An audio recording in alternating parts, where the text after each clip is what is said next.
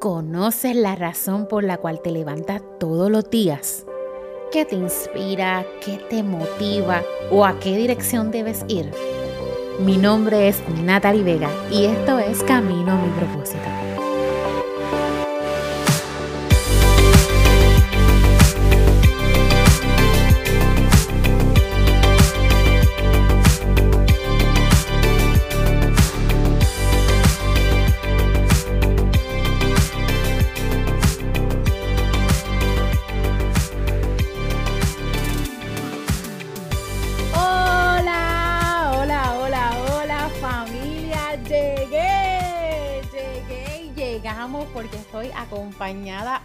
De una gran mujer que se las voy a presentar ya mismito. Recuerden que estamos en los episodios de Caminos que Inspiran y hoy quiero cederle la oportunidad a una gran amiga, que ella nos pueda contar su historia y cómo ella puede inspirarnos con una historia tan increíble. Su nombre es la licenciada Nomara Rivera. Ella es abogada notaria, relacionista laboral, mediadora de conflictos, podcasters del Dosis Legal, autora de Dosis de Fe. Ya nos va a contar un poquito más de esto. Esto me encanta porque pude estar en el proceso hasta de escoger su título y me encanta de verdad verla florecer en todo lo que está haciendo. Sobre todas las cosas, ama que las personas emprendan con una buena estructura legal, pero sobre todas las cosas desde la fe y no desde el miedo, con un liderazgo de servicio. Esa es mi amiga Nomara. Nomara, ¿cómo estás? Estoy bien contenta, bien feliz y emocionada primeramente de verte, de verte, de estar aquí por fin, después de tantos intentos, eh, yo sé que Dios había planificado de antemano este día, aunque nosotros quizás no lo entendíamos, pero este es el día y estoy bien contenta y bien feliz de estar aquí por tu invitación, por la oportunidad y de verte. Qué bueno, Nomara. A mí también me, me da mucha alegría que, que, sea precisamente este tiempo. Como dice Nomara, habíamos intentado grabar esto en varias ocasiones y por alguna u otra razón no se pudo y realmente ver cuando el tiempo de Dios es perfecto y cuando todo sucede, ahí tú entiendes como que, ah, es que tenía que esperar, tenía que esperar a que sucedieran tal y tal y tal cosa, porque es que ahora la historia sigue siendo aún más increíble.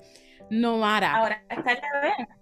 ¿Qué? ¿Qué? Ahora ya llegó el bebé, o sea, antes no estaba todavía. Así mismo es, no, Mara cuéntanos de ese bebé. Yo sé que estamos empezando por el final, pero cuéntame de ese bebé que tienes en tus manos.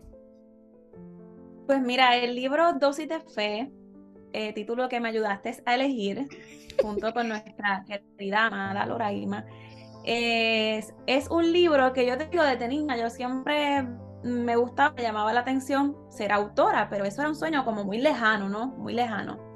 Eh, pero no fue hasta el 2019 que a través de una oración Dios me confirma que era momento de escribir y contar mi historia. Y recuerdo que para ese momento yo cuestioné un poquito porque yo dije, ¿quién soy yo para contar mi historia? Eh, ¿Quién va a leer mi historia? Mi historia no es importante. Sin embargo, si yo decía, tengo que ser obediente. Y ese mismo día que yo recibo esta confirmación, eh, recibo el nombre o la frase respiro de fe. Para ese momento yo pensé que el respiro de fe iba a ser el título. Eventualmente me doy cuenta que no. El respiro de fe es la sección que hay después de cada capítulo donde la persona ya hace suyo ese espacio para poner en práctica cosas que a mí me funcionaron y que a lo largo de mis etapas y procesos de mi vida a mí me hubiese gustado recibir. Y es en ese espacio donde tú eh, tienes como un encuentro con Jesús y recibes promesas, oraciones contestadas y lo haces bien tuyo. Y esa es la parte del respiro de fe, de ese respirar de fe. Así que este libro pues, es un libro pues soñado donde comparto mi vivencia y, y cómo, cómo ha sido mi vida desde que llevaba una vida normal como esas chicas de su edad, las que sacaba las que estaba en ballet, en voleibol, en cuatro, en pintura, en fin, en un montón de cosas. Y entonces en su vientre comienza a crecer un niño que no lo esperaba. Entonces eso cambió el rumbo de su vida o ella pensé, o sea, yo pensé que se había cambiado y que no era merecedora de nada. Eh, sin embargo, Dios y el destino susurró a mi oído distintas formas de, de reinventarme, porque un hijo no es motivo para uno limitarse, sino todo lo contrario, eso es nuestra mayor inspiración y nuestro motor de vida. Así que hasta a través de este libro comparto todas esas vivencias y todos esos procesos que he, pasado siendo madre joven, pero también procesos como estudiante, como, como, como toda, como todo en la vida, ¿no? Que siempre pasamos nuestras altas y nuestras bajas, los comparto ahí.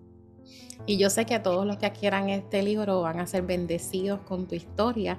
Y yo sé que tienen que adquirir el libro porque aquí no vamos a compartir todos los detalles de tu historia, pero hoy vamos a darle un poquito, ¿verdad? Un poquito de cómo eh, tu historia puede ser de inspiración a muchas mujeres que están allá afuera o caballeros que pueden escuchar esto y también fueron padres jóvenes. Nomara, cuéntanos a qué edad fuiste mamá a mis 17 años. Momento más difícil en ese proceso. Pues mira, yo creo que fue eh,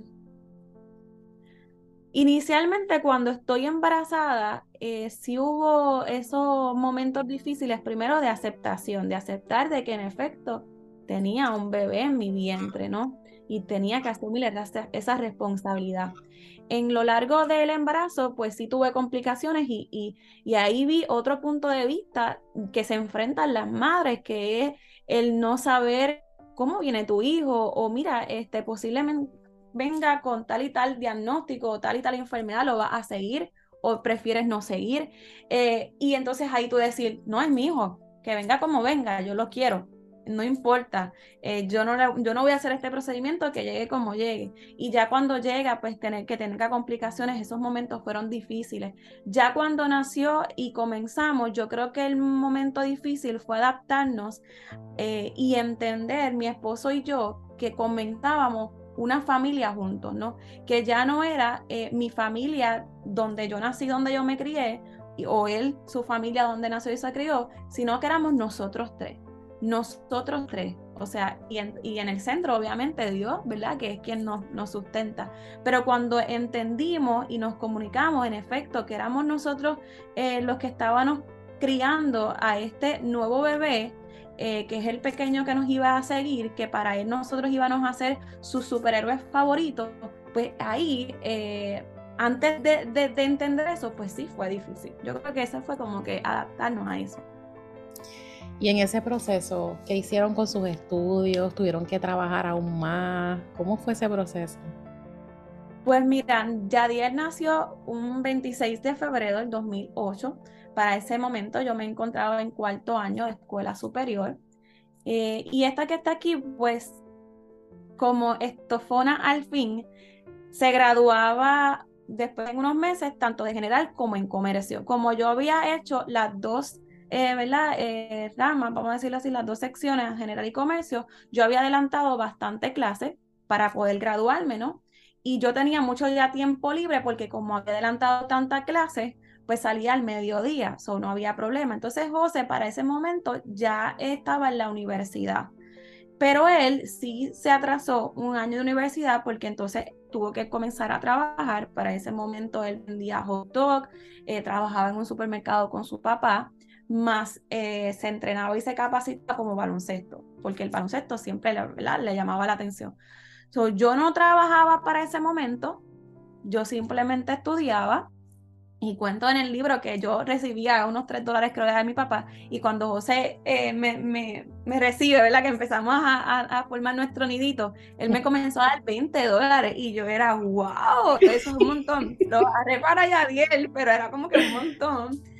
Y nada, ya cuando me graduó de cuarto año y comienzo la universidad, porque siempre tuve en mente de que no, aquí no se va a quitar nadie. O sea, yo voy a seguir, no importa cómo yo lo voy a hacer, yo no importa cuándo yo voy a llegar a la meta, pero yo voy a cumplirlo. So, yo empiezo la universidad, ya ya estando como unos cinco meses, lactándolo, y lo que hacía era que yo estudiaba durante todo el día, José lo cuidaba durante el día, por la tarde él me lo entregaba o yo llegaba y entonces él salía a ya sea a trabajar y a estudiar.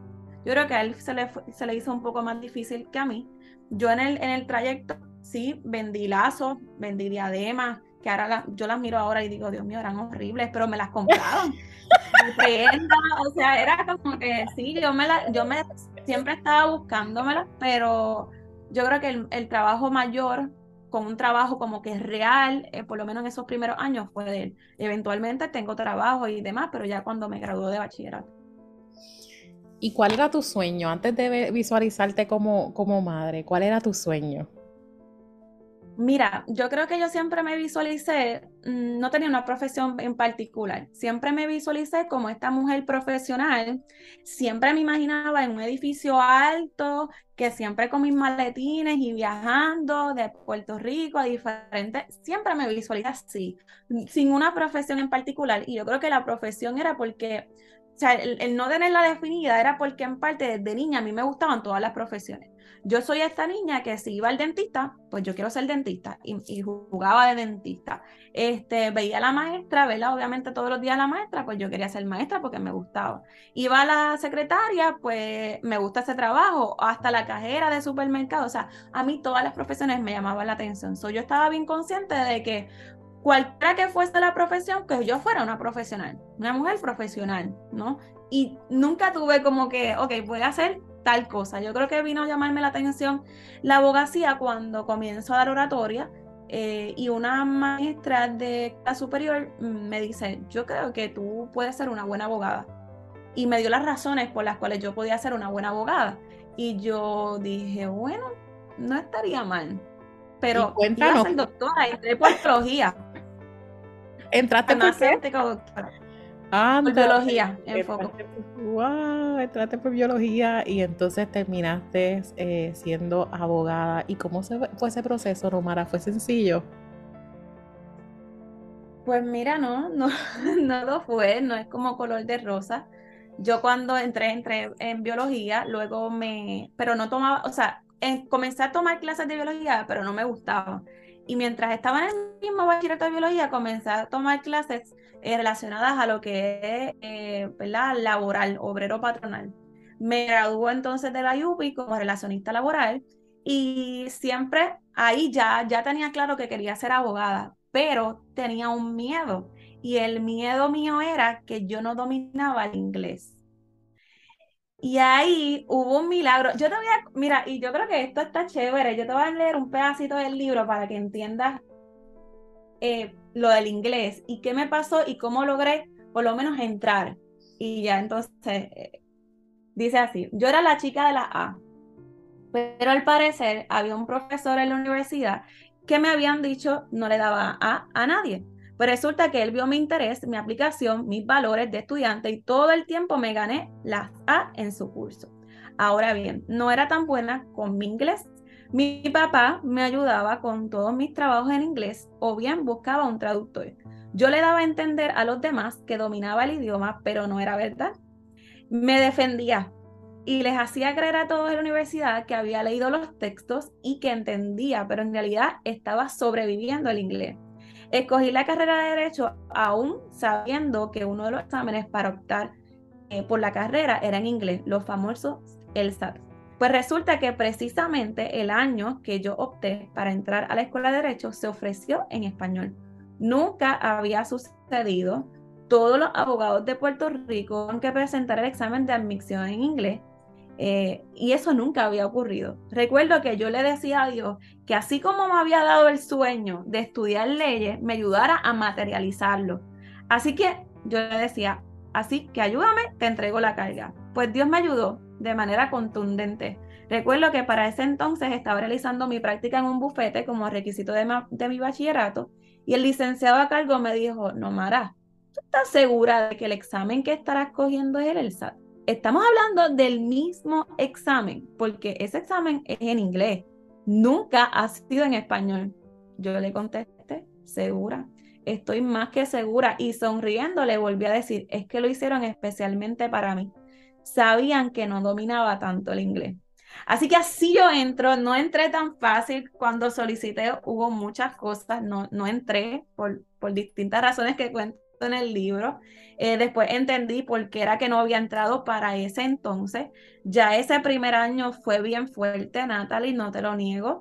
Se, tuve muchas complicaciones de salud, para ese entonces ya estaba en segundo grado Y ahí yo entendí que el año anterior no había eh, entrado porque se me iba a hacer muy fuerte. Y si entraba, posiblemente iba a desistir y, me iba a quitar de la escuela. Y es un, eh, aprendí que todo es cuestión yo creo que, balance. Cuando logramos hacer un balance y sobre todas las cosas entregamos a Dios las cargas, la, esa carga es más liviana, ese peso es más liviano. Claro que sí, ¿no? Y cuando aprendemos también a esperar, porque pudiste haber enganchado los guantes, sin embargo no.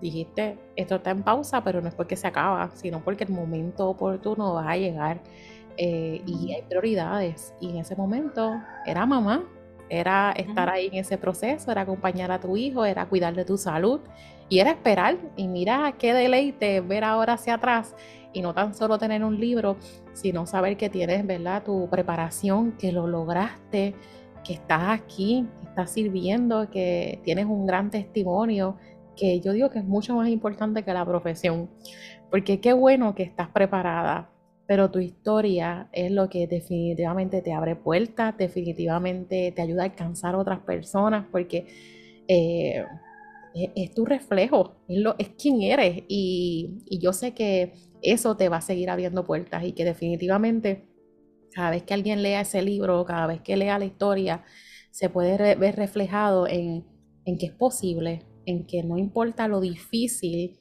si Dios te ha llamado, Él va a abrir el espacio para ti. Todas las excusas que tú puedas poner en el camino, Él las va a quitar del camino porque Él te llamó y porque no es quien eres, es con quién vas. Y si vas con Él, Él va a hacer todo lo posible para que tú puedas salir victoriosa. Y lo hemos visto, hemos visto cómo has caminado de victoria en victoria, cómo has tenido logro en logro y también hemos visto las lágrimas porque sabemos que no ha sido fácil, sabemos la parte que nadie sabe, sabemos la parte que, ¿verdad? Que no publicamos necesariamente en las redes, las lágrimas que no hemos bebido, las veces que hemos orado, las veces que hemos pedido al Señor dirección, todo eso también lo hemos visto, pero qué lindo es que mucha gente pueda ver también el que no importando, ¿verdad? Todas las dificultades, todas las cosas difíciles que vamos a vivir en nuestra vida, la misma palabra dice, en el mundo vas a tener aflicción, pero yo he vencido al mundo. Y yo sé que la paz que Él te da en todos estos procesos sobrepasa todo entendimiento y como Él la da, no la da nadie. Así que qué bueno es ver ahora, ¿verdad? Esta parte, este logro, este lanzamiento de tu bebé, como tú le llamas, eh, que, ha sido bien lindo para todas nosotras poder ver el durante, el antes, y yo sé que el después va a ser maravilloso, Nomara, porque así como lo estás viendo en cada quizás testimonio de gente que te escribe, eh, va a ser el, el inicio de muchos proyectos y muchas cosas hermosas y lo declaramos así. En todo este proceso, Nomara, yo siempre me encanta compartir quién es ese Bernabé, quiénes son esas personas que tú dices, una o dos personas, mira, en este proceso de verdad yo quiero agradecer a estas personas que me ayudaron. ¿Quién es esa persona? Además de Dios, sobre todas las cosas, eh, mi esposo, mi familia, mi hijo, si no fuera por ellos, este, Nomara no estuviera aquí. Si no fuera por ellos, Nomara no hubiese logrado la mitad de las cosas, yo creo que ni, ni las cosas que tengo hoy en día. Porque son estas personas que cuando yo decía no puedo más, ellos, y yo tiraba la toalla, ellos la recogían y decían, no, no, tú vas a continuar, tú vas a seguir. Son esas personas que, que antes de yo creer en mí, ellos creyeron en que sí yo podía. Y yo soy de las personas que piensa que hay dos tipos de personas. Hay personas que te construyen y hay otras personas que te pueden destruir. Y no porque quizás lo quieran, porque es que la persona no puede dar de lo que no tiene, ¿no? Y siempre valoré todas aquellas personas que con simplemente decir no, ustedes pueden seguir hacia adelante, ustedes pueden, tú puedes, tú eres capaz. Eso hace mucha diferencia eso hace mucha diferencia, porque a veces eso es lo que uno necesita. Uno no necesita quizás, eh, a veces las personas confunden el que yo te voy a estar quizás pidiendo eh, otro tipo de ayuda. No, no, no, es que a veces lo que yo necesito es esa palabra que me ayude a yo reafirmar nuevamente mi fe, a volver a, encaminarme, a volver a entender que, oye, ya el camino está hecho, ya el diseño, Dios lo hizo. Yo soy obra maestra, todos somos obra maestra de Dios. Y desde antes de nacer venimos con un propósito, ¿no? Y yo creo que sin ellos no, no hubiese sido posible. Qué bueno, qué bueno y, que, que pueda separar este espacio para honrarlos a ellos, ¿verdad? Por, por todo lo que han hecho. Hemos visto a José, un gran papá, un gran esposo, que regala las mejores flores, los mejores detalles. Ver una mamá y unas tías tan, ¿verdad? Pegaditas a ti, ese, ese entorno familiar, qué importante es, qué importante es, ¿verdad? Así que agradecemos a ellos por lo que han construido en ti. Eh, porque definitivamente con la ayuda de Papá Dios y con la de nuestra familia y con esa gente que está cercana a nosotros, pues es posible que podamos seguir caminando, como tú dices, con pasos más firmes. Así que cuéntanos, Nomara, ¿dónde estás hoy? ¿Cómo te sientes en donde estás hoy? Pues mira, yo hace unos días, una semana, yo estoy leyendo un libro que se llama La mujer de mis sueños y mientras lo estoy leyendo y ahora lo estoy escuchando, estaba he reflexionado durante estos últimos días y, precisamente anoche le decía a mi esposo, yo soy la mujer de mis sueños. Yo soy la mujer que yo tanto soñé y, que vi lejano y que en algún momento dudé y en algún momento pensé, no voy a llegar allá. Eh, así que estoy en una etapa de mi vida donde me siento en completa gratitud, donde vivo con un corazón inmensamente agradecido, donde todos los días me despierto y lo primero que hago es agradecerles a Dios por tanto, porque cuando yo pensaba que no podía, Él me demostró que con Él todo es posible. Y mientras más nos acercamos a Él, todo lo demás viene por añadidura. Así que yo me siento bien feliz, bien contenta en cuanto a mi trabajo de poder ayudar a otros emprendedores, empresarios a, montar y establecer sus negocios, a mantenerlos en ley, pero sobre todas las cosas que lideren desde la fe, no, no lideren desde el miedo, desde un liderazgo de servicio. Eso me llena. Y ahora mismo con, con el libro, pues yo sé que es un proyecto que no es mío, es un proyecto que Dios depositó en mi corazón. Y yo lo sé porque cuando las personas me envían sus mensajes, sus testimonios, me confirman una y otra vez que Dios está en el asunto. Así que en estos momentos me encuentro viviendo muchas promesas, muchas promesas que Dios me dio en algún momento y que hoy te puedo decir que nunca caducaron, siempre estuvieron ahí y que quizás no fueron en el tiempo de eh, mío, pero sí fue en el tiempo de Él. Y te tengo que decir que el tiempo de él, pues sí, es como dicen, es perfecto. Y lo, lo tengo bien claro también con el libro. Yo hace tiempo hubiese querido lanzarlo, pero es que no era el momento. El momento era ahora. Este, yo lo, lo vine a anunciar en septiembre y no es que lo voy a hacer el lanzamiento oficial en enero, pero es que tiene que ser en enero. Y la manera en que se ha dado todo para, para que ese lanzamiento se haga realidad, yo lo llamo milagroso, porque eh, todo lo que me ha pasado y las personas que van a estar colaborando conmigo, yo sé que todas las envío, papá Dios, y son milagros. Entonces yo me encuentro en esta etapa de mi vida donde también estoy viendo milagros suceder. Qué bello. Nomara, versículo favorito. El versículo favorito que te voy a compartir llegó a mi vida antes de yo entrar a la escuela de Derecho, en ese año que no entré, y se llama Filipenses 4 del 6 al 7. Es un versículo que, me recuerdo todos los días. Es un versículo que ha transformado mi vida, que me inspira, que me vuelve cuando yo me descarrilo o me olvido de donde yo estoy, me, me lleva a volver a casa, a casa de mi padre, ¿verdad? Que me ama, que me acepta, que me da identidad y me dice, te sostengo, aquí estoy, no teman. Y es el siguiente, no se preocupen por nada, en cambio oren por todo. Díganle a Dios lo que necesitan y denle gracias a Dios por todo lo que Él ha hecho. Así, experimentarán la paz de Dios que supera todo lo que podamos entender. La paz de Dios cuidará su corazón y su mente mientras vivan en Cristo Jesús. Esto se resume en gratitud y fe.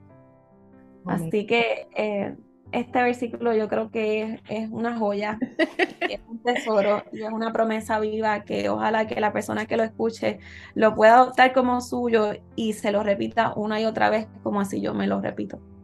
Gracias, Nomara, por compartirlo. Gracias por compartir parte de tu historia. Gente, si usted quiere escuchar la historia completa, usted tiene que tener su libro Dosis de Fe, eh, que yo le voy a compartir aquí mismo el enlace, cómo poder adquirirlo. Eh, así que Gracias, Nomara, por abrir tu corazón, por compartir tu historia, eh, por ser un ejemplo de superación, por ser un ejemplo de esfuerzo. De verdad que sabemos que definitivamente Papá Dios ha estado en tu proceso, en tu vida, la de José, la de tu precioso Yadiel, que nosotros sentimos también nuestro, porque Yadiel para aquí, Yadiel para acá. Así que sabemos la extraordinaria mamá que también que eres tan esforzada y y te deseamos muchas bendiciones, deseamos que, sean unos años extraordinarios, que puedas seguir viendo las promesas de Dios cumplidas en tu vida y que puedas seguir ayudando a otros a, recordar, como tú dijiste ahorita, las promesas no caducan. A lo mejor el tiempo hay que esperar, pero no tienen fecha de expiración. El Señor cuando prometió algo, tus ojos lo verán. Algo con lo que quieras cerrar yo quiero cerrar diciéndole a toda esa persona que tiene un sueño o una meta en su corazón y piensa que no lo va a lograr, no desista. Porque soy de las que cree firmemente que si Dios pone en nuestra mente y en nuestro corazón alguna meta, un sueño, es porque Él nos va a ayudar a, a materializar esa meta, a convertir ese sueño en una meta y esa meta que se haga realidad. Y aunque nosotros no entendamos los procesos eh, y nos hagamos muchas preguntas y quizás hay preguntas sin respuesta, Dios no llega tarde. Dios está ahí accesible y llega a tiempo. Y en su tiempo todo es perfecto y a la larga eh, uno cuando mira para atrás dice, es que tenía que pasar es que yo tenía que estar en esa universidad muerta de hambre, mirando que no tenía de comer, es que yo tenía que pasar por tal y tal cosa y tal necesidad, porque eso es lo que hace que uno se edifique y es la historia y el testimonio del mañana, ¿no? Y quizás esos momentos que yo lloré tanto, que yo no me sentía, eh, me sentí rechazada, que no me sentía validada, es el testimonio que yo utilizo ahora para impactar la vida de otros. Y pues a esa persona que, ahora mismo se está preguntando tantas y tantas cosas, pues le quiero decir que no es tan solo, que es como dice Nati, no es quienes somos, es con quién vamos y cuando le entregamos todas nuestras cargas, nuestras preocupaciones a Papá Dios, eh, vamos a ver milagros suceder. Y la vida la vamos a ver desde otros puntos de vista. Albert Einstein dice que hay dos tipos de personas, los que creen y ven milagros en todo momento y los que no. Yo soy de las que veo milagros todos los días. Todos los días es un milagro. Así que esté atento a las señales porque esa mujer y hombre de tus sueños lo puedes lograr y lo puedes hacer. Solo hay que activar la fe, eh, abrazar, ¿verdad? Eh, aprender de nuestras circunstancias, abrazar nuestro propósito y descubrir el poder de la fe. Amén, amén, amén. Gracias, Novara. Gracias por este tiempo, tiempo lindo, amiga. Te bendigo. Y gente, anda y vayan y descubran el lugar diseñado para ustedes camino a su propósito. Les bendecimos. Hasta luego. Chao.